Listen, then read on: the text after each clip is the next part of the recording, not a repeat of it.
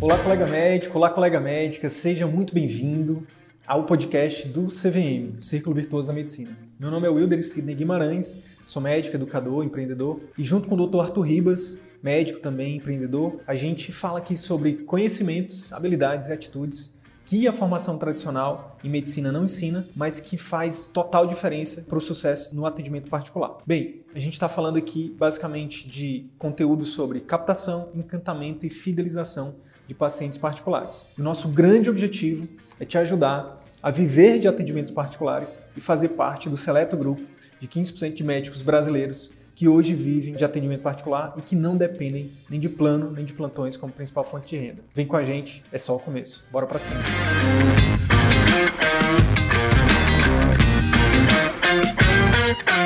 Doutora Socorro Azevedo, primeiramente, seja muito bem-vinda, viu? Um prazer né, ter você aqui nessa live com a gente. É, quero agradecer pelo, por você ter aceitado o convite, por você estar aqui, né, compartilhando com os colegas um pouquinho da sua trajetória, um pouquinho da sua história um pouquinho da sua trajetória no atendimento particular, que é breve, né? Você começou recente, você é da turma 6, mas já tem bastante coisa aí para compartilhar. E o grande objetivo aqui também é, se for possível, te dar algum direcionamento para ajudar você aí na sua jornada, tá bom? Seja bem-vinda, se apresente aí para os colegas, fique à vontade. Bom, é um prazer estar aqui gratidão é a palavra, porque o CVM me encontrou num momento muito difícil. É, eu sou médica há 22 anos. Aos 9 anos eu decidi fazer medicina, porque eu queria ajudar pessoas. Né? Vim de um interior, assim como Sidney, vim de um interior, só que daqui do Pará já vai ter Tuba, onde é, vim de uma família muito, muito humilde, da roça mesmo. Olha aqui, homenagem, a, homenagem ao Pará e ao, ao Amazonas, está aqui, a Amazônia. Amazônia. E pela dificuldade que a gente já conhecia, né, nossa mesmo, e de passar todos os dias em frente a um hospital público e ver lotado, qual eu usufruí, inclusive, né, uhum. e eu senti uma grande vontade de fazer medicina. E meu pai era pedreiro, minha mãe ajudava lavando roupa para fora, fora, fazendo, costurando. Eu batalhei muito para chegar à aprovação do vestibular, muito mesmo. Eu dizia nessa época que eu estudava para viver e vivia para estudar. Então, muito foco, muita determinação, muita força, muita fé. E aí, quando eu formei, eu já estava no serviço público, porque quando eu entrei na faculdade, que eu vim morar na capital, Belém, meus pai, meu pai vinha todo final de semana, Sidney, trazer 5 quilos de farinha, que aqui no Pará, quem está aqui na Amazônia, a gente, né, farinha é cultural, a gente come muito, carne, carne para semana. Açaí. Pois é, o dinheiro do açaí, que a gente tinha que tomar todo dia, e o ônibus. Quando eu estava no segundo ano de faculdade, Cisne, eu ter para largar a faculdade, porque minha família não tinha mais condições de me manter aqui na capital. Eu tinha um par de roupa branca, porque nessa época a gente não usava jaleco, a gente usava roupa branca. E a minha mãe costureira fez um par de roupa branca para mim. É, os livros os colegas me emprestavam, eu fazia cópia, eu sabia que era errado, mas eu precisava fazer cópia para estudar. E eu tinha um par de sapatos. Eu fiquei traumatizada com isso, que eu só parei de comprar sapato tem quatro anos. Eu não conseguia ver sapato. Eu tinha um par de sapato branco, que aqui na Amazônia, a gente tem dois, tinha, né? Dois períodos, que agora estão tá um pouquinho diferentes. Era o período que chovia o dia todo e o período que todo dia chovia. E no período que todo dia chovia e chovia o dia todo, meu sapato furou. E eu não tinha coragem de pedir para meu pai e para minha mãe, porque eles não tinham como comprar. Nós éramos seis irmãos e eles batalhavam muito para né, a gente conseguir se manter. E aí eu colocava papelão, Sidney, no sapato ir para a faculdade. E fazia de tudo para não mostrar o fundo do, do sapato quando aparecia que estava com papelão. Podia nem cruzar as pernas. E nada. E aí, quando eu estava no primeiro ano de faculdade, eu fiz um concurso público, nem estava ainda na faculdade de medicina, porque o concurso público era para trabalhar na antiga Fundação SESC, não sei se você lembra. Sim. E como eu não tinha formação nenhuma, eu fiz para nível médio, atendente, que quando eu assumi Ai, sim. No segundo ano de faculdade que eu estava para largar, porque eu estava nem sapato furado, né? Me chamaram para esse concurso. E aí foi a janela que se abriu. Só que a minha vaga era em Barcarena, um outro município perto de Belém. Eu ia e vinha todo dia, durante quatro anos. Eu acordava cinco da manhã, deixava o almoço pronto para o meu irmão, que passou a morar comigo, ia para a faculdade até às 11 horas, pegava um popopô, quem está aqui na Amazônia sabe o que é um popopô, né? Aquele barquinho. Atravessava para ir para Barcarena, chegava lá uma hora, trabalhava até sete da noite, voltava, chegava aqui às dez. E aí, que horas que o Socorro estudava a partir daí, né? O Socorro estudava no barco, ela estudava até duas da manhã e acordava de novo às cinco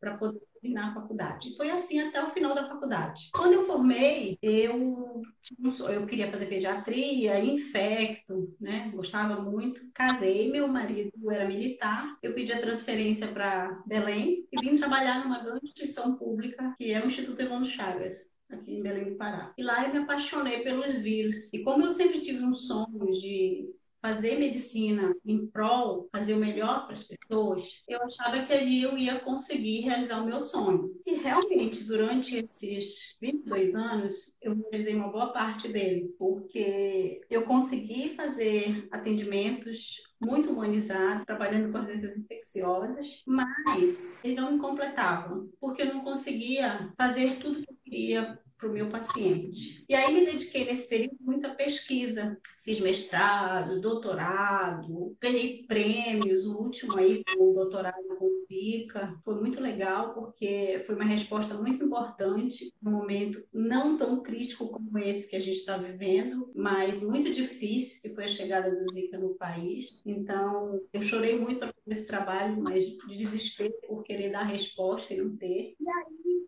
quando veio a pandemia, foi a gota d'água de um processo que veio acontecendo comigo mais ou menos lá desde 2015. Eu não percebia, mas eu estava infeliz, insatisfeita, frustrada com a medicina que eu queria fazer, que eu não conseguia fazer. E por que, que eu nunca fiz atendimento particular? Porque eu tomei algumas decisões ao longo da minha carreira que eu, das quais eu não me arrependo em prol coisas que o dinheiro não compra, que é os filhos, eu não dei plantão mais, eu parei de dar plantão. Recebi muitas ofertas de trabalho para receber muito dinheiro, mas para trabalhar de uma forma que eu não consigo me enxergar. Eu não consigo atender um paciente 5, 10, 15 minutos. Eu nunca consegui na minha vida. E dentro do serviço que eu estou, eu consigo fazer um atendimento da forma que, que o CVM me preconiza. E acho que talvez isso foi um, um laço muito forte que me atraiu ao CVM. E aí eu vi um processo de frustração e de adoecimento, começou a se refletir no adoecimento físico mesmo. Uhum. É, e emocional também. E começou a adoecer não só eu, minha família também. E quando chegou a pandemia, foi a gota d'água, porque eu tinha acabado de sair de duas cirurgias, uma atrás da outra. Eu estava num processo asmático profundo, sequelas pulmonares de um problema. Eu fiz inúmeros testes e não consegui descobrir o que, que era, porque eu fiquei com algumas atelectasias e problemas pulmonares. E quando veio a pandemia, eu comecei a ficar em casa e eu comecei a ficar desesperada de ver o que estava acontecendo, meus colegas lá fora adoecendo, morrendo. Comecei a fazer telemedicina sem saber que eu estava fazendo telemedicina, que eu fui aprender depois, me apropriar quando eu, depois de ter namorado muito CVM, ter entrado na família CVM. Intenção de ajudar mesmo, né? Exato, porque as pessoas aqui, você está vivendo um pouco desse caos aí em Manaus, mas naquela época, logo no início, ninguém sabia, a gente sabia muito menos do que a gente sabe hoje. Sabia nada. E naquela época, por incrível que pareça, começou em fevereiro, em março, comecei, eu lembro bem, eu comecei a atender o primeiro paciente dia 23 de março. Eu, eu começava a atender 7 da manhã, se e terminava 10 da noite, fazendo telemedicina, de graça, sem cobrar nada de ninguém, gratuitamente. Como a gente não conhecia a doença, e eu sempre muito precavida, eu, por incrível que pareça, eu já fazia um pai sem saber o que sequer que era um pai. Eu acompanhava os pacientes de dois em dois dias por telemonitoramento. E depois, quando, quando eu fui descobrir que eu estava fazendo. E eu terminava às 10 da noite, exausta, física e emocionalmente. Foi aí que o CVM me encontrou, nesse momento muito difícil. Eu descobri depois que foi o CVM que me encontrou. Eu achava que era Deus tinha colocado o CVM no meu caminho. Mas eu acho que ele tem uma parcela de companhia. Eu, eu acredito nisso ainda. E quando eu vi aquilo, foi um portal que eu vi na minha frente, sabe? É, eu vi a possibilidade de ir atrás do meu sonho, sonho que eu sempre tive, resgatar é, a minha autoestima, a minha autoconfiança, o meu desejo de fazer a medicina que eu sempre sonhei. E, além disso, foi um caminho para minha autocura, sabe? Foi aí que eu comecei a seguir outras pessoas, eu encontrei pessoas maravilhosas, indicadas pelo CVM ou não, que restabeleceram a minha saúde física, a minha saúde mental. E é um processo, né? A gente está caminhando. E nesse período que houve um namoro muito grande, você sabe disso, né? Houve um namoro muito grande para eu poder dar o passo, porque eu estava cheia de sabotadores, né? Ainda tenho muitos. O primeiro passo foi em julho, quando eu fiquei fazendo home office, eu tive uma quebra financeira imensa. Eu fiquei com muita dificuldade financeira, que eu ainda estou um pouco, mas agora já é um outro momento. Mas naquela época, com a pandemia, com todo esse cenário, foi muito difícil eu, eu dar o passo. E o primeiro namoro foi o bloco do marketing, né? Que a gente adquiriu e que eu disse, ah, eu sei, ele está falando que não deve começar por aí, mas eu vou começar, porque é o jeito que eu tenho de estar pertinho deles e de começar a me impulsionar nesse caminho. E eu acho que o maior passo que eu dei nem foi entrar na família CVM. Eu acho que foi o meu segundo passo maior, que foi ficar mais próximo de pessoas determinadas e, e, que todo dia me estimulam, todo dia. Poder do grupo, né, Socorro? Demais, demais. É... Então, é isso. Eu vou, eu vou te interromper um pouquinho só para a gente retomar aqui algumas coisas. Então, você, você, tá, você falou que você estava indo para um caminho que você nem percebia que você estava indo para ele, né? Que, que aquilo estava te fazendo mal, né? Isso. E Exato. como é que, assim, você lembra exatamente como que, como que, qual que era o sentimento que você tinha, assim, de... Você falou que uh, você tem um vínculo público, né?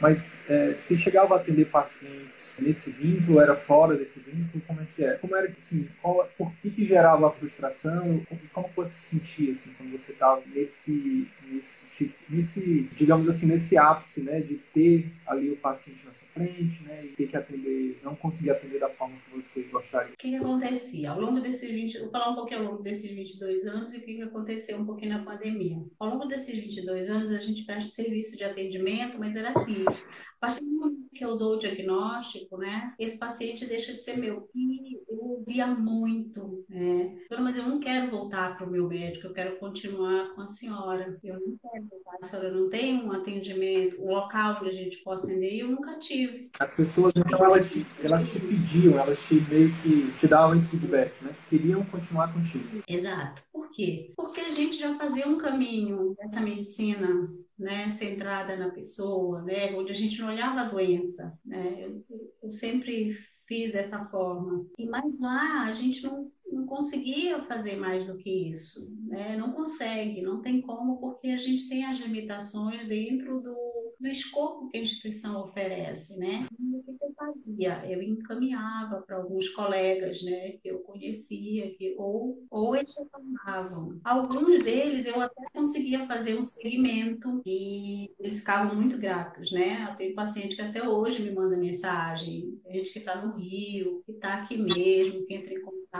E durante a pandemia ficou muito claro para mim que eu precisava fazer não só esse atendimento, esse tipo de atendimento que eu fazia lá, eu precisava fazer o atendimento completo. Eu precisava utilizar, passar por todas as etapas, porque isso não estava me satisfazendo. Eu estava frustrada por isso, porque eu olhava no olho do meu paciente e, e eu não sabia o que fazer com ele. Ele meio que estava ali implorando na minha frente continuar né, com esse tipo de atendimento e, e para a gente finalizar o tratamento e eu não tinha como fazer. Então isso foi, foi uma das coisas que foi me frustrando e que eu nem percebia. Essa sensa, é uma, era uma sensação de impotência, digamos assim, de você, você saber que você tinha capacidade de ajudar mais, só que você ficava meio que né, de mãos atadas. E isso com o tempo Exato. foi... Como é que foi na... E aí foi que houve na pandemia que piorou isso? É, então, na pandemia, o que, que aconteceu? As pessoas não. Primeiro, que houve uma série de equívocos, né? a gente não sabia, de que só se devia procurar atendimento quando se tivesse gravidade, né? Eu nunca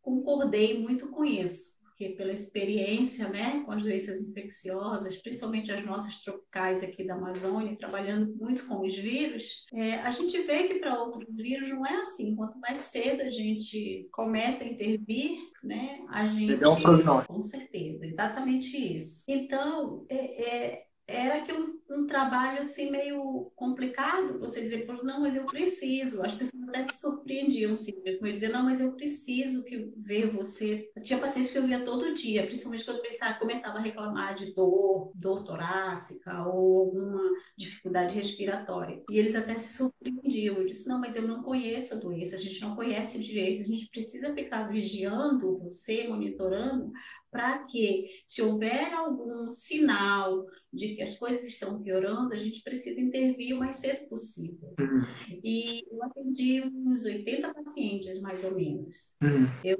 nenhum internou, uhum. nenhum ficou grave. Eu tive alguns pacientes que entraram, fizeram pós-Covid, né? Hoje a gente sabe, alguns hoje têm sequelas e ficaram com. tiveram. foram um gatilho, né? O Covid foi um gatilho para algumas coisas, mas nenhum fez quadro grave no momento da infecção. Uhum. E aí eu percebi que tinha que ser desse jeito. Eu precisava fazer esse tipo de atendimento, uhum. onde eu pudesse estar de perto, onde o paciente pudesse estar perto de mim e eu perto dele. Não da forma que eu vinha fazendo uhum. ao longo tempo todo. Entendi. É interessante a gente é, falar um pouco sobre isso, né? Sobre a questão de é, muitas vezes é, a gente acaba achando que, que é o sistema que está errado, que na verdade às vezes é a gente que acho que foi a Lídia que falou, né, na semana passada. Ela percebeu que era ela que estava no lugar errado.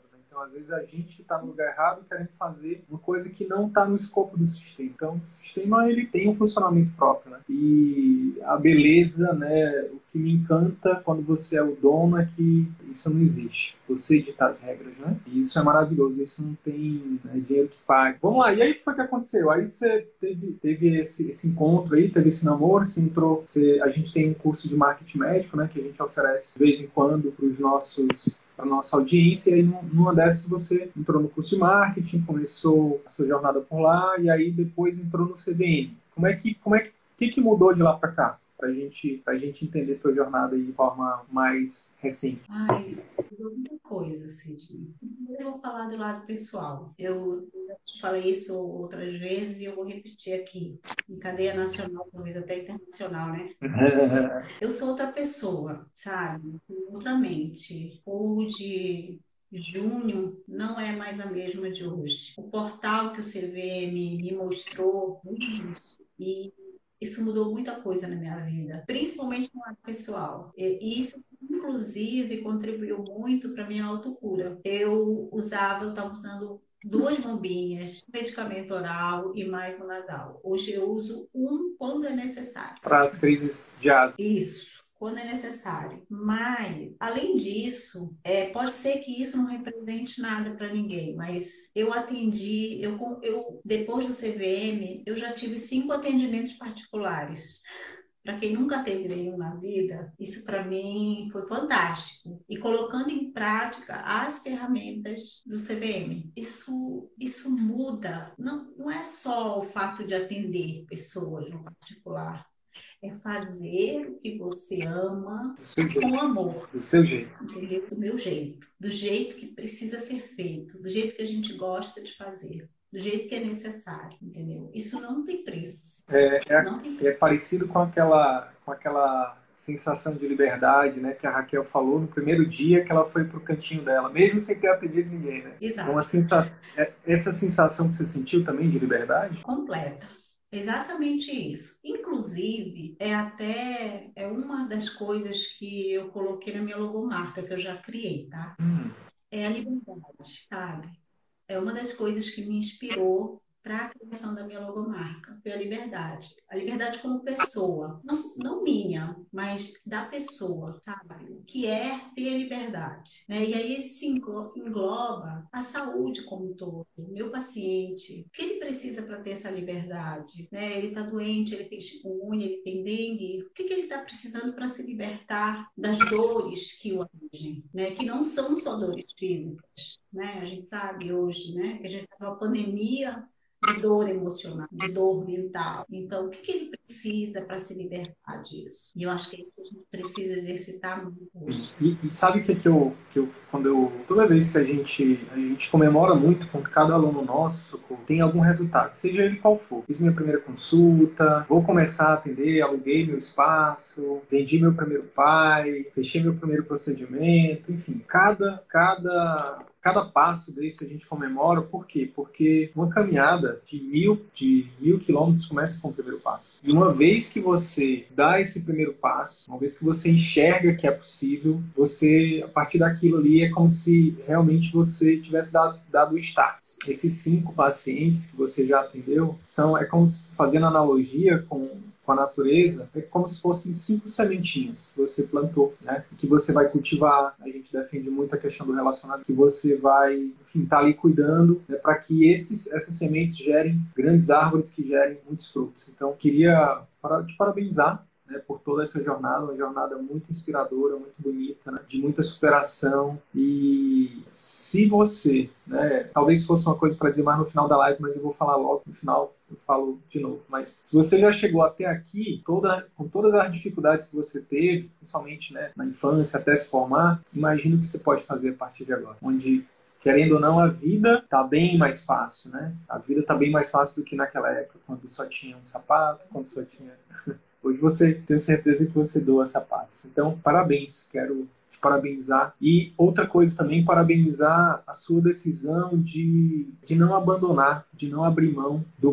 desse, desse sonho, né, desse, é, desse valor inegociável que é atender o seu paciente da melhor forma possível, né? oferecer realmente uma medicina né, de qualidade. Parabéns, viu? E, e é isso. Ó, Nesse momento aqui é quando eu falo para você o seguinte, socorro, a gente tem a gente tem uma metodologia que chama Ciclo Virtuoso da Medicina, para quem não sabe, que tem quatro pilares. Né? Tem o pilar da captação assertiva, da clínica que encanta, consulta que converte, conduta efetiva. E, na verdade, esses pilares eles englobam a jornada do cliente no atendimento particular. O cliente precisa saber quem é você, né? E a gente ensina isso para o médico, né? Para o médico, para médicos, formas do médico né, fazer marketing né, do, do médico atrair esse paciente. É, depois ele precisa ser encantado na sua clínica, pela sua, pela sua equipe, pela sua secretária. Depois você precisa continuar encantando né, ele na sua consulta e depois o pós-consulta né, para você encantar e fidelizar e aí assim ele te indica outros pacientes, ele retorna, né, e aí faz com que o seu círculo virtuoso comece a girar. E aí, desses quatro pilares, Socorro, você tem alguma pergunta que você queira fazer em relação a algum deles hoje aqui, para a gente conversar um pouquinho sobre isso? É, então, Sidney, para quem está começando do, zero, que nunca teve experiência com o atendimento particular, eu acho que assim uma grande apreensão são essas questões burocráticas, legais, que dizem respeito à questão da clínica, né? Uhum. É, secretária, né, que tem as questões legais, uhum. tem uma boa plataforma para você ter um prontuário eletrônico, uma agenda eletrônica, tem a questão financeira, né? tem a questão da transição, quando é, eu vou manter minha pessoa física, como é qual o caminho para a pessoa jurídica, né? quais os custos benefícios desses, dessas duas, desses dois pilares. É, enfim, é claro que dentro de cada um desse pilar, para quem está começando, tem muita informação, é muito conhecimento, né? Uhum. Uma série de coisas que precisam ser realizadas e eu estou numa fase de planejamento mesmo. Uhum. É, em fevereiro a gente vai começar de fato o consultório. Estou querendo, né? Mas a gente está numa fase de planejamento, de preparação de tudo isso, né? Dentro do, da conduta efetiva, já tenho os pais preparados, né, todos organizados, que são assim fundamentais quanto a esse pilar da conduta afetiva. Ah, na consulta que converte, a gente teve oportunidade já nesses atendimentos de exercitar é, é, os quatro passos da consulta, né, uhum. e eles inclusive já gerou uma nova consulta. Uhum. E da captação assertiva, Sidney, que é o quarto pilar, não tem jeito, né? O tempo de todo da gente, né, que não está tão afinado com isso. Então, é muito desafio, mas a gente vai caminhando. Eu acho que nesse momento seria mais essa questão jurídica, burocrática da, da clínica. Né? Show. Bora falar sobre isso, então. Acho que é interessante mesmo. Acho que principalmente para quem tá, para quem se identificar com a tua história, né, que está querendo é, recomeçar, fazer essa transição, acho que ou começar os recém-formados, os que estão ainda aí no internato, né? Que está começando, realmente é algo extremamente importante. Primeira coisa é dizer que é, é, menos burocrático do que a gente imagina. Não é que não, não é que não tenha burocracia, tem, mas é menos burocrático do que, do que a gente imagina. De forma bem, bem resumida, o que você precisa, eu diria que seria de um bom contador para começar, né? E aí, com esse contador, é, eu recomendo que você pegue indicações de pessoas próximas, de pessoas que já estão já tem clínica, já tem consultório, já estão atendendo, pedir indicações é uma, é uma coisa, outra coisa é dar uma pesquisada no Google mesmo, né? Contador, por exemplo, meu contador hoje eu achei ele na internet. Eu tive primeiro um contador que foi indicação, quebrei a cara com ele, que era uma pessoa que não me orientava, mas não, não conversava comigo, né? enfim, fez algumas coisas que depois, quando eu fui estudar, eu descobri que, que eram errar, que eram, não eram as melhores alternativas. Hoje meu contador eu achei na internet, então você pode ir com indicações ou você pode é, pesquisar. Uma vez que você tem um contador, que alguém te indica, a minha recomendação é que você faça uma, uma primeira conversa. De repente, agende uma consultoria antes de fazer um contrato. Né? Pode, pode começar com isso, porque a consultoria é algo pontual, não gera um, uma coisa, um relacionamento de longo prazo. Né? Por exemplo, se eu tivesse feito uma consultoria com esse primeiro contador que eu tive, com certeza eu não teria feito um segundo, eu não teria me amarrado com ele por um ano, como eu fiquei, acho que fiquei mais quase dois anos com ele. Então, na primeira consultoria, eu já ia, vixe, não é esse tipo de pessoa que eu quero, entende? E aí, ao mesmo tempo, que não gera esse relacionamento por muito tempo, você tira suas dúvidas. A, a intenção é essa. Olha, é o seguinte, eu quero saber se no meu caso, por exemplo, é melhor pessoa jurídica ou pessoa física, porque dá para fazer para os dois, né? Então, dá para fazer para os dois. E aí ele vai te dizer, ele vai te dizer, olha, pessoa física, a vantagem é isso, a desvantagem é isso. A grande desvantagem, por exemplo, da pessoa física é o imposto. Você vai pagar 27,5%. E a pessoa jurídica, dependendo do nível, do, do, tipo de tributação, você vai pagar 6% se for um simples nacional, né? Aquele meu primeiro contador, que eu, que eu falei que não gostei, que mudei depois, ele me colocou no, no, no regime de tributação de lucro presumido. Então, para quem está começando, que não vai ter uma, um, um movimento muito grande, começa pelo simples, não pelo presumido, né? Mas tem, uma, tem, uma, tem algumas questões que é importante você, que isso é muito individual. Por exemplo, existe uma, uma, uma situação, é quem é servidor público não pode ser o administrador da empresa. Ele pode ser sócio de empresa, mas não pode ser o administrador. Então, são detalhezinhos que a gente, que, que o contador, para ele, isso é, é tranquilo, né? Isso, ele lida com isso todo dia, mas para a gente, a gente nunca né, teve acesso a esse, a gente não tem acesso a esse tipo de conhecimento na nossa formação, a gente fica perdido. A primeira coisa, Socorro, é isso, é, é ir em busca de um bom contador, fazer essa primeira consultoria, tirar todas essas dúvidas. A partir disso, aí você vê se você vai manter esse relacionamento por mais tempo é, com esse mesmo contador. Mas é um profissional que é fundamental né, para você ter ali para te ajudar. Né? Um, outro, um outro profissional que vale a pena fazer a mesma coisa é um bom advogado. Um advogado, por exemplo, que vai te orientar em relação à questão trabalhista com a secretária, em relação à questão trabalhista com outros parceiros. Então, por exemplo, tem, dependendo do caso, tem gente que pensa, pô, Sidney, mas eu já vou atender no local, não posso atender com a secretária local? Pode. A gente fala, a gente, a gente fala que você vai pagar um imposto né, quando você faz isso, porque a secretária do local não vai atender o seu paciente como, como ele vai atender, por exemplo, a, a, o, os pacientes do dono da clínica. É uma das coisas que a gente escuta de forma recorrente dos nossos colegas que são alunos, né? É, é, um tratamento diferente para o dono da clínica de um jeito, para os outros médicos que alugam, sublocam, é diferente. É, a gente defende que a, a, a secretária realmente, ela, para ela poder oferecer, para ela poder seguir o que a gente recomenda na nossa metodologia, ela precisa ser exclusiva do médico. No máximo dois médicos ali, estourando três, porque é, é até humanamente impossível né, a secretária é, conseguir dar conta de. E aí depende também do, do volume de pacientes, né? Porque se for muitos pacientes, não vai dar mais que um, não muito difícil. Eu lembro de um, eu lembro que o Arthur é, falou isso numa live recente com os nossos alunos. Teve uma época que ele tinha a secretária da clínica e tinha uma gerente de relacionamento só para fazer acompanhamento dos pacientes de programa de acompanhamento, né? Porque a secretária não dava mais, sozinha não dava mais conta. Por quê? Porque acompanhar o paciente no programa de acompanhamento é uma coisa. a secretária tem outras atribuições também, né?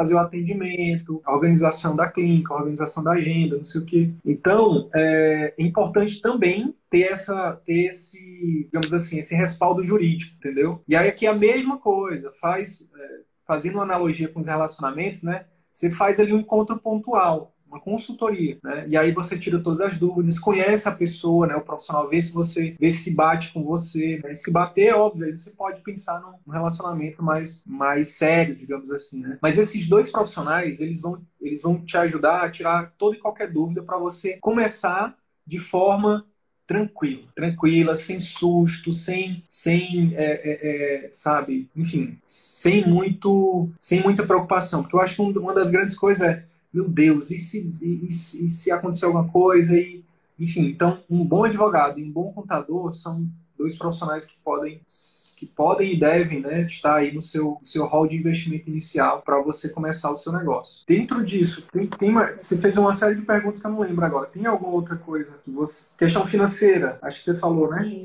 É. Questão financeira é o seguinte: é aquele negócio. Lição, lições de um patriota, filme Patriota. Mire pequeno e erre pequeno. Começa devagar, não faz, não dá um, não dá um tiro muito grande. Né? Porque o que, é que eu estou querendo dizer? Não começa fazendo um investimento muito alto, começa com um custo fixo baixo. Por exemplo, eu não, eu não falei para você fazer um contrato de 12 meses com um advogado e com um contador, eu falei para você fazer uma consultoria, que é um investimento menor. Por exemplo, uma das coisas que essas consultorias vão te ajudar é a ver uma possibilidade de ter um contrato com uma secretária exclusiva sua, onde você, por exemplo, com a mudança das leis trabalhistas, você pode ela pode ficar home office. É home office, pode ser, dependendo do caso. Por exemplo, se você está em uma clínica de um terceiro, você pode, você pode fazer um acordo com ela, tudo isso por escrito, onde aí ela sai do home office e vai receber o paciente lá na clínica, é uma possibilidade. Mas o que encanta o paciente no particular é o pré e o pós. É a gente chama, a gente fala que a secretária ela é como se fosse um vendedor, ela faz o pré-venda, ela converte um paciente, por exemplo, que veio da rede social numa consulta, e ela faz o pós-venda, que é o paciente que saiu da consulta, ela faz ali o, o, o encantamento nos programas de acompanhamento intensivo, né, os famosos pais que a gente fala aqui. Isso pode ser feito de forma remota, por exemplo, né, home office e tal. Você pode ter reuniões né, diárias com ela via Zoom e aí encontrar com ela na clínica quando tiver paciente agendado. E com isso você pode ter um contrato mais enxuto. PJ, você pode orientar, orientar essa pessoa a abrir uma empresa via MEI. E aí, em vez de você contratar CLT, que tem muitos impostos, você faz um, um contrato de prestação de serviço de pessoa jurídica pessoa jurídica, por exemplo. Eu estou dando exemplos aqui, né? Mas é, o, bom, o bom advogado trabalhista vai te orientar isso de forma bem tranquila. Pessoas que estão lendo todos os dias as leis trabalhistas, né? Não, não, não eu aqui que não, não tenho expertise na área, mas é, pensando em, em, economizar, em gastar, começar enxuto, eu iria por aí. Ver a melhor forma de começar de forma mais enxuta. Então, por exemplo, ah, se eu, eu achei uma sala ali, estou querendo reformar e tal. Se você tiver uma reserva de emergência, se você tiver uma reserva de oportunidade, na verdade, não é reserva de emergência, se você tiver uma grana ali que você guardou para aproveitar uma oportunidade, show de bola. Agora, se você vai ter que tirar da reserva de emergência, você vai deixar sua família descoberta, se você vai ter que fazer empréstimo para fazer uma reforma ou comprar uma sala, eu não diria para ir por aí. Não diria para ir por aí. Agora, se você já tem uma sala e você é, quer fazer uma, uma reforma, você está com a grana, não vai faltar, não vai te deixar desassistido, aí tudo bem, dá para fazer.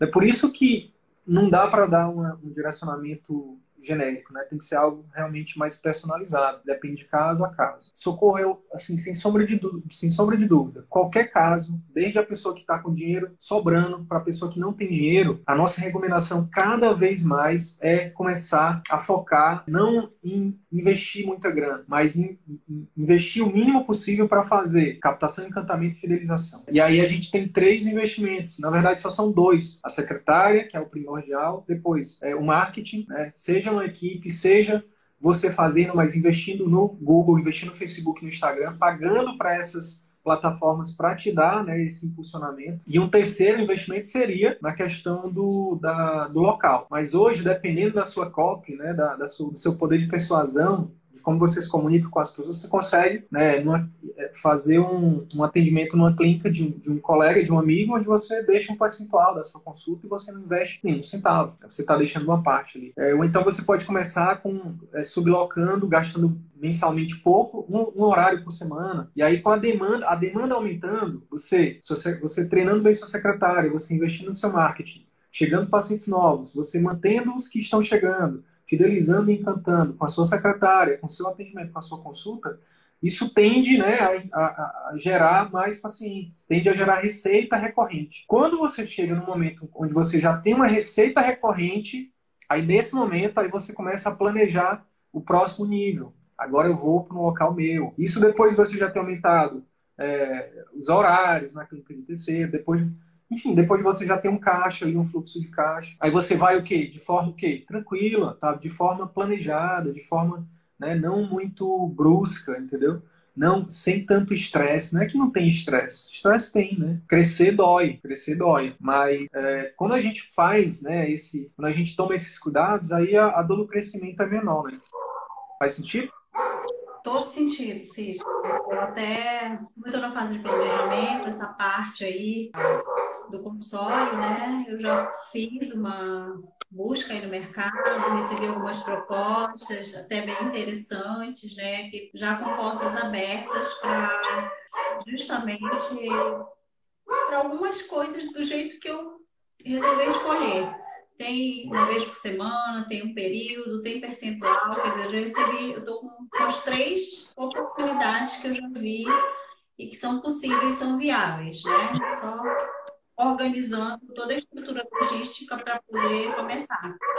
É isso, eu acho que uma das grandes dúvidas é essa, tipo, ah, eu já na verdade, eu vou, vou refazer minha fala. Um dos grandes erros é esse. Ah, eu vou, é, por exemplo, alugar todos os horários da semana. Quantos pacientes você já tem?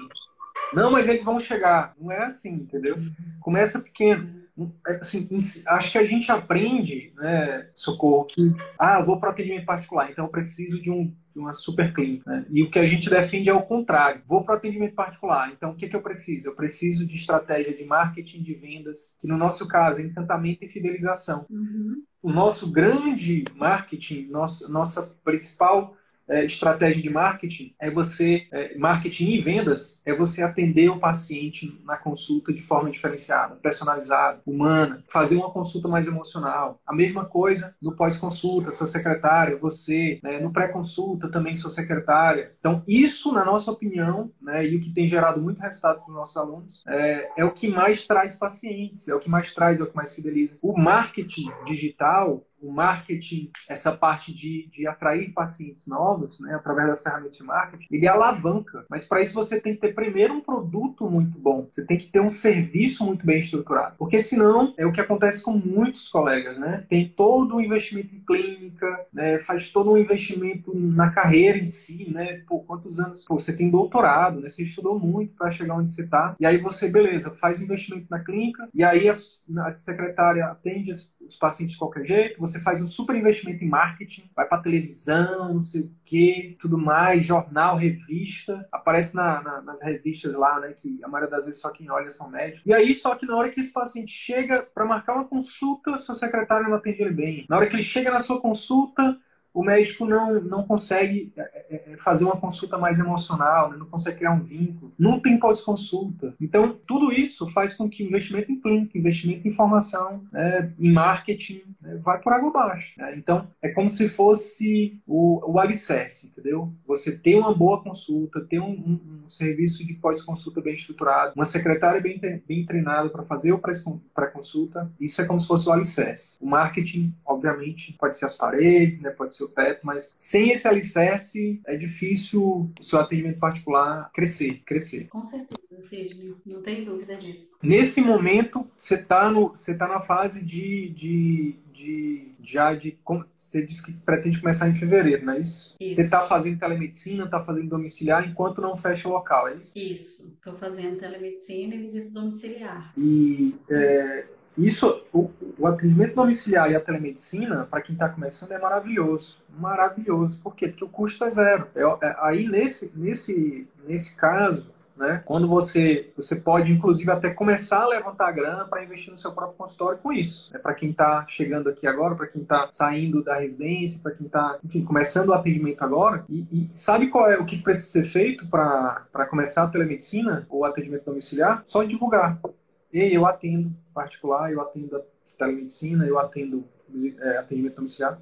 Basicamente isso. Né? Agora, agora, é óbvio que todo mundo sonha, né, Socorro? Com seu cantinho, com seu lugar, né? É, então.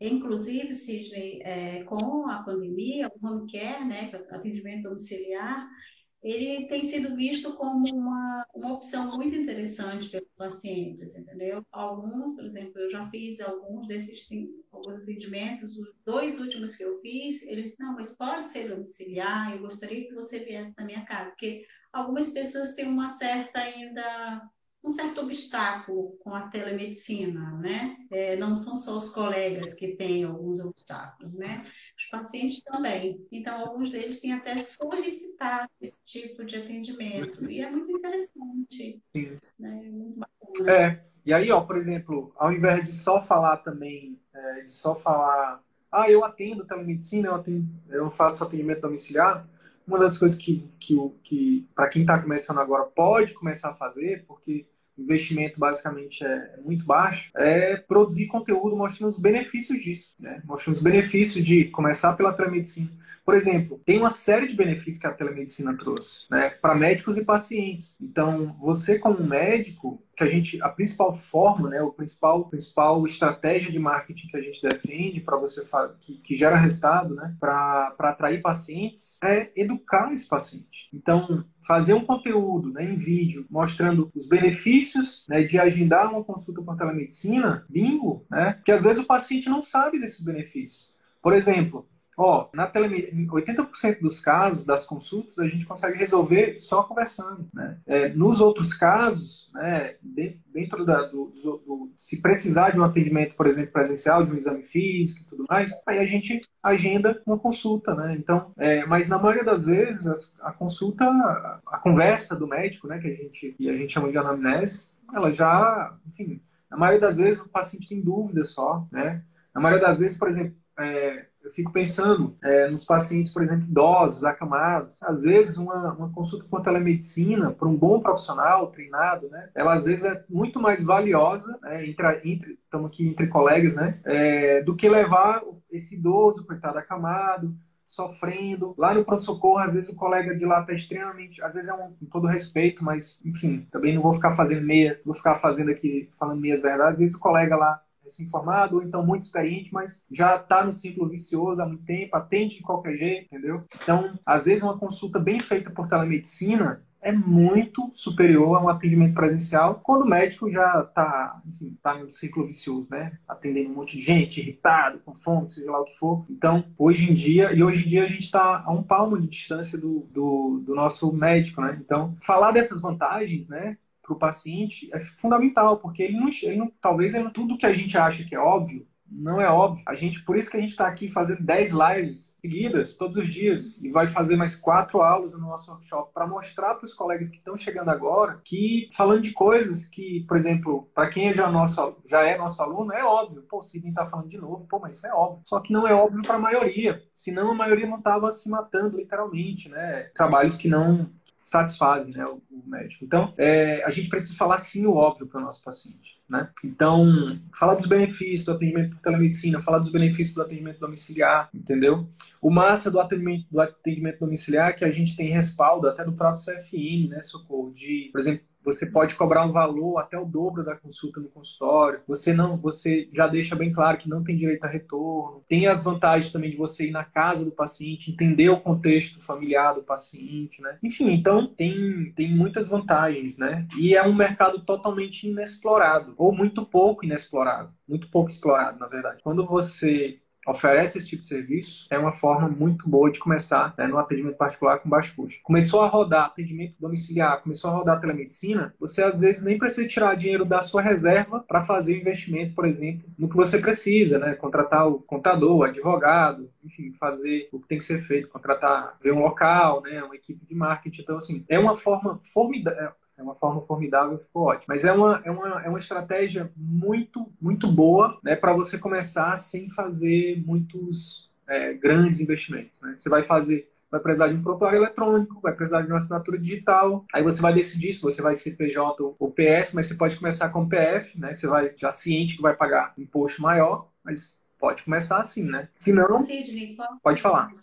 Quando eu fui fazer minha primeira visita domiciliar, sabe como eu me senti? Hum. Fazendo a medicina clássica, onde a gente já deve ter ouvido essa história, os colegas todos aí, onde a gente conhecia a família, conhecia o doente, né, a raiz do problema, hum. né, onde a gente não tinha só o conhecimento é, de um pulmão, de um coração, de um cérebro, onde a gente olhava não só a pessoa, mas o contexto em que ela estava, né? E foi assim que eu me senti, fiquei assim, encantada. Tanto que eu, eu fiz outras para ter que fazer mais. Porque hoje a gente tem esse conceito também muito que está sendo resgatado, né? Da saúde global, né? O olhar One Health, né? O que que essa pessoa, o que está adoecendo essa pessoa? Às vezes é o contexto que ela está vivendo, né? Uhum. É uma emocional. Então, acho que isso também tem um valor muito grande, né? não só para nós profissionais, mas para o paciente porque ele acaba se vendo cuidado de uma forma mais próxima, mais integral, digamos assim. Sim. É, quem que não gosta disso, né? Quem é o paciente que não gosta, né? De ter um médico na sua casa, de ter um médico que, que te escuta, que trata ali, que resolve o problema que você, que você, paciente tem, e que além disso vai além, né? É, avalia outras questões e tudo mais, né? Então, esse, esse é o, é o tipo de médico que cada vez mais a gente está precisando, né? Que todo mundo, que todo mundo quer, que todo mundo precisa. Então é, é, um resgate mesmo, por isso que a gente usa muito esse termo, é um resgate da boa medicina, né? É, eu tenho certeza que você, nessa, nessa visita domiciliar, você foi muito bem atendida, você foi muito bem tratada, você foi valorizada, você foi honrada, inclusive com os honorários, mas eu tenho certeza que te ofereceram açaí, te ofereceram um cafezinho. Café com pupunha. Café com, com pupunha, que só quem vai saber o que é pupunha é quem é aqui do norte. Mas eu acho que é isso, sabe? Eu acho que tem que, tem que ter esse ganha-ganha, sabe, socorro? Essa reciprocidade. Paciente feliz, médico feliz. Eu acho que é isso, sabe? É isso que a gente tem que buscar. Acho que é isso que a gente tem que buscar. Ele sabe, Sidney falou em valor. O valor dessa consulta, é, ele foi muito grande. Não estou falando do, do cash eu estou falando do valor, o valor mesmo, aquilo que nos preenche, sabe? Hum. Sabe o que é sair consulta de olho brilhando? É, é, isso que eu quero ver. É isso. Não tem preço. Não tem preço. Recomendo que exercitem. Quem nunca fez, recomendo. Show de bola. Sensação maravilhosa. Show de bola. Ai, caiu aqui. Socorro, deixa eu aproveitar então te fazer uma pergunta em cima disso. Você falou que não tem preço fazer esse tipo de atendimento. Por que que você, por exemplo, por que que você acha que, que a gente demora tanto? Por que, que os médicos demoram tanto para. E alguns até hoje ainda não, não acreditam que é possível, ou tem, tem, a gente recebe, né? Quase todo dia, assim, os colegas dizendo. Só que é, fazer, fazer é, atender, atender paciente particular, não sei o quê. Pra, a melhor forma de, de fazer isso é, é, atendendo plano por 10 anos, não sei o quê. Você tem que ter uma boa formação, tem que fazer uma boa residência, depois um, uma, um fellow, depois isso, depois aquilo, não sei o quê. Ou seja, o que, que eu estou querendo dizer? Muita gente demora demais para começar. Por que, na tua opinião, por que, que tu acha que isso acontece? Vou falar um pouco olhando para mim mesma, né, Sidney? Estou há 22 anos formada, né? Ainda bem que eu acordei. Mas eu acho que tem vários, tem vários fatores. A primeiro é a nossa escola, nossa escola de vida. Eu vou te falar com propriedade porque, assim, eu vim de uma família muito humilde em que eles tinham uma mentalidade, a inteligência? Apesar de nunca terem estudado, meus pais estudaram muito pouco. Minha mãe foi, foi alfabetizada por mim e pela minha irmã. Mas eles eram muito inteligentes, porque eles tinham a criatividade. Minha mãe, na época de crise, que não tinha trabalho, chove muito, pedreiro quase não trabalha, né? Aí a minha mãe começava, ah, vamos fazer contenta disso, vamos fazer daquilo. Então eles tinham um certo olhar. Mas a escola que a gente entra não nos prepara para a vida. E eu estou falando desde lá do primário, Sidney. A gente pega conteúdo. E assim, até a gente sair da faculdade, quando faz mestrado, quando faz doutorado, a gente aprende conteúdo, conhecimento, mas a gente não passa pela escola da vida. A gente não aprende a lidar com a mente, com o financeiro. Eu acho que essa é uma das causas. A segunda é que a gente começa a entrar no ciclo vicioso. A gente fica a vida toda sendo os ratinhos lá né, do pai né, do livro. E a gente fica nesse ganhar para me sustentar, para consumir, para ganhar mais, para consumir mais, para gastar. A gente não não olha os valores que a gente precisa ter à nossa volta, né? Uhum. Eu até consegui alguns valores e abrir mão de muita coisa. E eu achava que como eu abri mão de algumas coisas para ter esses valores que eu considero mais importantes, e são mesmo, eu achava que eu não tinha como fazer, né? Como ter esse reconhecimento, fazer o que eu ter esse reconhecimento. Porque a gente não aprende isso, a gente é ensinado a pensar que fazer medicina é se doar, é sangrar, é morrer o tempo todo. Eu estou esses 22 anos fazendo isso, mas não é só isso. A gente, a gente quer fazer medicina porque gosta porque ama, mas a gente quer, precisa do reconhecimento, a gente quer fazer uma boa medicina, mas a gente não é ensinado a fazer isso em nenhum dos estágios da vida. Né? Não estou falando nem só de medicina, deve existir em outras áreas aí também. E a outra, que eu acho que é a nossa mente mesmo, né? A gente acaba sendo tolhido demais. Né? Formado. Isso, Dentro da casa. É encapsulado, a gente é encapsulado. Me formei, me formei. E aí mal sabe que formar é, é ganhar um formato. Pois é, exatamente isso. Se a gente for ao pé da letra, né, falando linguisticamente, é isso aí mesmo, né? Estou formado, ou seja, está formatado. É.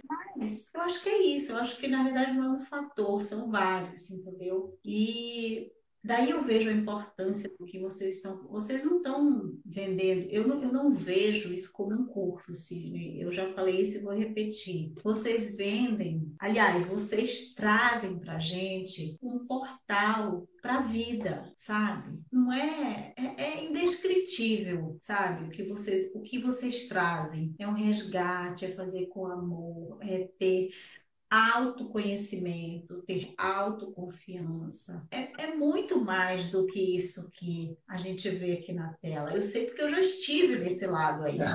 assistindo essas lives, né? Teve alguma vez... Teve, vamos, vamos aprofundar nisso. Eu quero, quero saber mais sobre isso. Ah, Teve alguma é. vez, Socorro, pelo menos pode ser sincera, não tem problema. Lá no início, quando você começou, quando você conheceu a gente, teve alguma vez que você, hum, não sei não, hein? Eu acho que isso aí tá tá bom demais pra ser verdade e tal. Teve alguma vez que você pensou isso? É, sinceridade é um meu forte, tá? É uma qualidade e um defeito. Então vamos lá. A primeira vez que eu vi a live, aí eu olhei assim: ah, não, esse menino falando isso não é possível. Tem alguma coisa errada com esse negócio. Mas o clique, sabe o clique de, de alguma coisa que conectou, eu já sei o que, que é, mas tudo bem, conectou. E aí eu comecei a, a perseguir também. Ficou curiosa. Não... Ficou curiosa, ficou curiosa. Fiquei curiosa. Eu falei, será que isso é verdade mesmo? Até porque, olha só, para quem trabalhou a vida toda fazendo pesquisa científica, ah. não vai na onda de qualquer coisa. Tá? É cético, né? É cético por natureza. Exato. Uhum. Tem que ter comprovação da história. A mais B ali, tem né? Tem que testar as hipóteses. Estatisticamente, estatisticamente tem que estar bem delimitada, no mínimo. E aí, comecei aí, aí assisti o Arthur, fiquei meio assim. Eu acho que isso foi uma das coisas que me deixou mais assim, sabe, com o pé atrás. Por isso que teve um namoro bem, né? Foi só na segunda, na segunda chamada que eu tomei a decisão. Uhum. Mas, por incrível que pareça, eu coloquei em prática. Eu acho que foi isso que me fez mudar de ideia. Eu disse assim, eu vou ver. Porque nessa época, a gente, eu ainda estava atendendo paciente. Eu ainda estava atendendo paciente, né? Tudo gratuitamente, estava fazendo por telemedicina. Eu vou botar em prática algumas coisas que ele está falando aqui para ver se esse negócio é, é verdade. E eu fiz. Eu fiz algumas coisas. E assim, eu tenho até hoje as, as, posta as postagens dos pacientes que mandaram carinhosamente, agradecendo por uma coisa ou por, por outra, que foi um insight assim das lives. que eu fui colocando em prática, né? Naqueles atendimentos ainda lá em julho, em agosto, que eu ainda estava fazendo. Eu fiz atendimento até agosto, mais ou menos. E foi quando eu dei o segundo passo maior e entrei na família CVM. Então, sim, eu tive muito medo, eu tive muito receio. Eu tive sim, né? Até por ser cientista mesmo, eu considero um pouco, não todos nós somos, né? Mas como sou de bancada ali do dia a dia, a gente é muito cético mesmo apesar de que eu acredito muito em Deus, tá, gente? Mas é, é, a gente quer ver prova, quer ter ali. Então, eu fui resistente, sim. Ah. Mas depois eu também me convenci praticando também um pouquinho. Uhum. E aí, vale a pena. E uma da, uma, além, de, além de testar, a questão de ver outros colegas fazendo, isso te ajudou também a tomar decisão de, de entrar? Por exemplo, pessoas pessoas assim que você vê que já, já tinham idade, pô, mas tá aí, ó, fulana, né? Não é só é. se identificar com alguém. Teve alguém que tu lembra, assim, que tu disse, que tu viu a história, que se identificou, não? É, eu lembro que até hoje, né, agora tô mais perto, né? Eu lembro muito de ter visto a história da Helena, né? E, e do JP, né? João Paulo, que agora a gente tem uma proximidade maior. Então foram histórias assim que me chamaram mais atenção, até porque a Helena é conterrânea, né, daqui de Belém e tal. Eu falei, opa, opa, tem alguém aí no caminho. Legal. Um Legal. Socorro, doutora Socorro Azevedo. Primeiro eu quero Antes da gente terminar, eu quero já te agradecer, dizer que estou feliz por a gente estar tá fazendo essa live aqui. Estou realmente adorando conhecer um pouquinho mais a fundo, né, vocês, um pouco mais da história de cada um. Isso é muito massa. Se aproxima a gente, né? História é sempre uhum. poderosa, né? As histórias sempre são poderosas. Eu queria terminar essa live vocês pedindo para você responder o seguinte: deixa uma mensagem aí para os colegas que podem se identificar com a tua história, né? Sei lá, pode que tem algum colega que em algum ponto da tua história se identificou, né? Que está chegando chegando agora também, né, que pode estar tá olhando assim, pô, esses dois garotos, como você também já, já pensou um dia. O que, que você diria para eles, né, caso essas pessoas queiram também, né, sejam pessoas que queiram trilhar esse caminho aí, né, que você também está trilhando. A gente está falando é, de alguns meses só, né, ninguém muda uma vida, né, em alguns meses, né, mas Imagina daqui a alguns anos. Esses cinco passinhos, essas cinco sementes aí, falando carinhosamente em relação às pessoas, elas vão, com certeza, elas vão se multiplicar. Né? E esse sentimento de liberdade vai se expandir, com certeza, em alguns, em alguns anos. É, é só realmente Deus que te impede disso. Mas para quem está chegando agora, que quer ver de atendimento particular, né, que pode se identificar contigo em algum momento na tua história, o que, que tu diria para eles? Primeiro, Sidney, eu queria dizer que cada um tem o seu tempo, né? E que existem contratempos. Eu talvez pudesse estar até mais adiantada do que eu estou hoje, mas contratempos ocorreram e eles vão acontecer mesmo por decisões que você vai ter que tomar por conta desses contratempos mas você não não pode desistir, precisa persistir e continuar. Eu vou falar com propriedade quem teve muito medo de estar aqui hoje. Eu tive muito medo, muito receio. E sabe o que eu fiz? Eu fechei o olho e me joguei. Eu falei, vou fazer, sabe? Foi assim, exatamente assim eu fechei ele, eu vou embarcar, eu vou embarcar nesse vagão desse trem, porque eu vou plagiar a Lídia, pois eu não quero morrer sem conquistar o meu sonho, né? Plagiando a minha amiga Lídia. Mas é isso. Se você tem seu sonho, não pense que é impossível. Busque ajuda. Vá atrás das ferramentas que vão te permitir conquistar esse sonho. E se joga, né? fecha o olho, se joga que... e não desiste, porque não vai cair do céu. Né? Não vai cair do céu. Vai depender de você. Você tem seu tempo, mas vai acontecer. Acho que é isso. Gratidão Deus continue te abençoando aí a você e sua família. Em breve a gente toma um açaí, que eu adoro também. É, em breve a gente toma um açaí lá na feira do Ver Preso ali. Uhum. E a gente bota o papo em dia. Oi? Ou a gente vai comer um tambaqui Pode aí. ser aqui também. Ou pode ser em Fortaleza, né? Lá na terra do Avelino. Isso. Com certeza. Pode ser. Então tá bom, socorro. Fica com Deus. Obrigado mais uma vez. E tamo junto, é só o começo.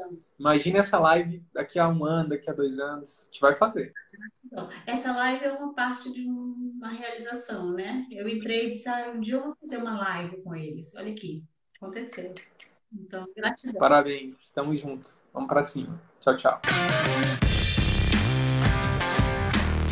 Então é isso. Se esse conteúdo gerou algum valor para sua carreira médica, eu quero te fazer dois pedidos. Primeiro, compartilhe esse episódio com seus colegas médicos, porque eles podem se beneficiar desse conteúdo. Utilize os seus grupos de Telegram, WhatsApp ou mesmo as suas redes sociais. Segundo pedido, visite as redes sociais do CVM. Procure Círculo Virtuoso da Medicina no YouTube, no Facebook e arroba CV da Medicina no Instagram. Te vejo por lá. E até o próximo episódio. Valeu!